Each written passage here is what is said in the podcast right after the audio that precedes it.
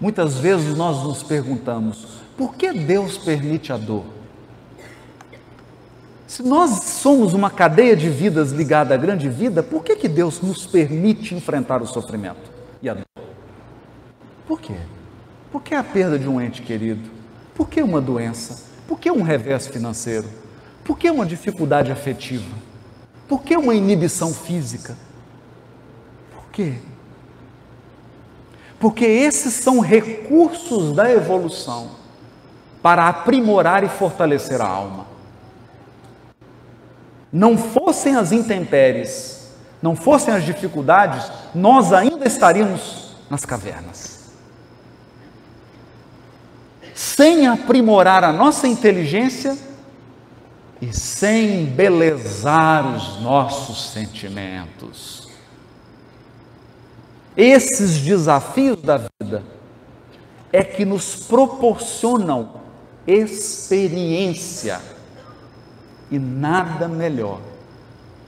Não tem nada mais belo do que uma pessoa vivida, uma pessoa cheia de experiência, uma pessoa que já enfrentou inúmeras dificuldades, porque essa pessoa ela apresenta certas características. Ela emana uma serenidade. Quem já passou por muitas dificuldades na vida e as venceu e as superou com integridade, é uma pessoa que emana serenidade. Ela é serena. Ela é profunda.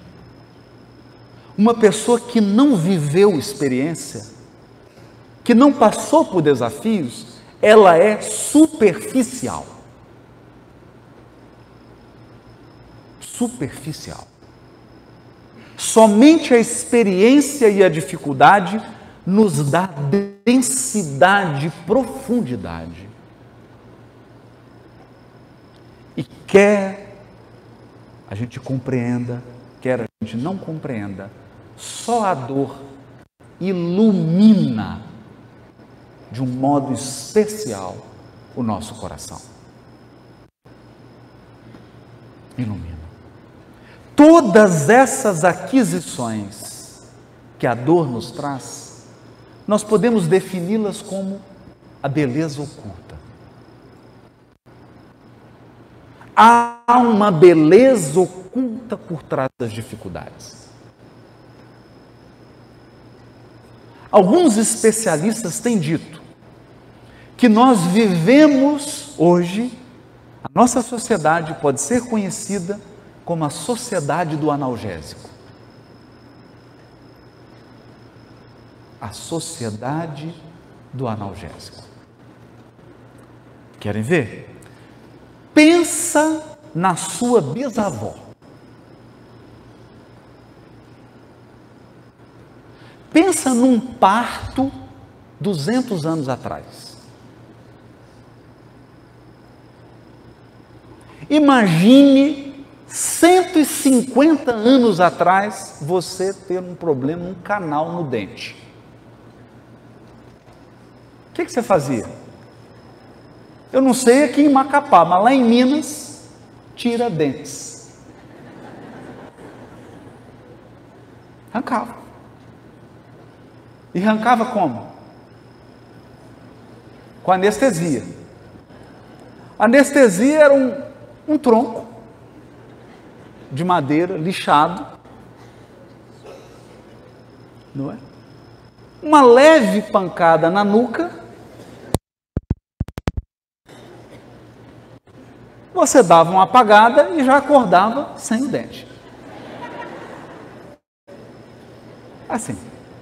É claro, ficava aí uns 30 dias com a dor na nuca, mas pelo menos o o problema do dente estava resolvido. Hoje, hoje, hoje mudou até o conceito de febre. Se a temperatura subiu 37,3, a pessoa já está tomando um antitérmico.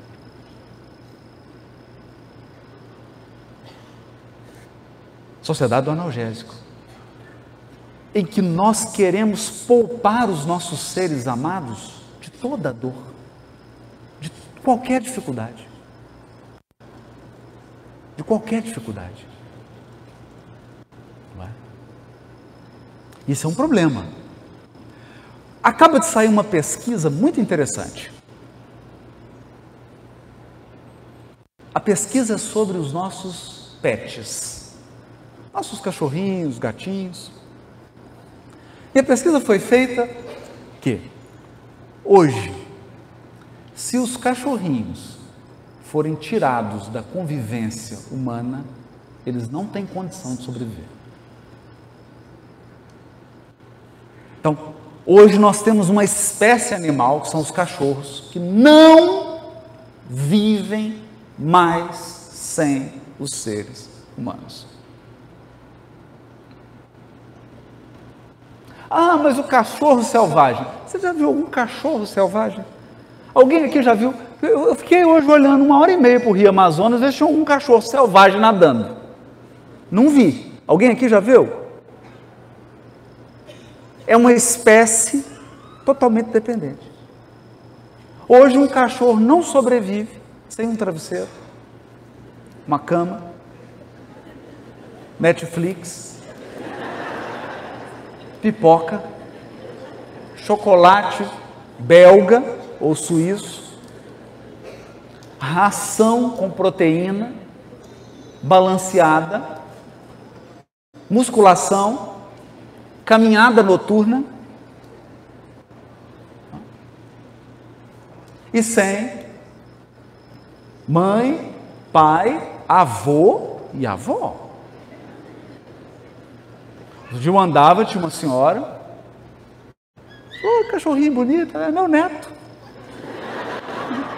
E eu fiquei assim constrangido, porque geralmente, sem a avó estar tá com o bebê, você fala, nossa, tão parecido com você, não é? Ah, estava com o cachorrinho e falou assim, meu neto, eu não podia. Eu fiquei calado. Se eu falar assim, nossa, tão parecido né, com a avó, seria uma ofensa. E se eu falasse, nossa, mas não parece nada com você, seria uma ofensa também. Fiquei calado. Não é? Né? Aí eu falei, e quem quer? É? E quem que é o pai e a mãe, né? É minha netinha. Nós chegamos num ponto em que tentamos a todo custo evitar os obstáculos. Os obstáculos. Então, é sério. Porque nós não temos jovens preparados para o fim de um namoro. Eu perdi pessoas conhecidas na faculdade de medicina que suicidaram porque tiraram nota ruim.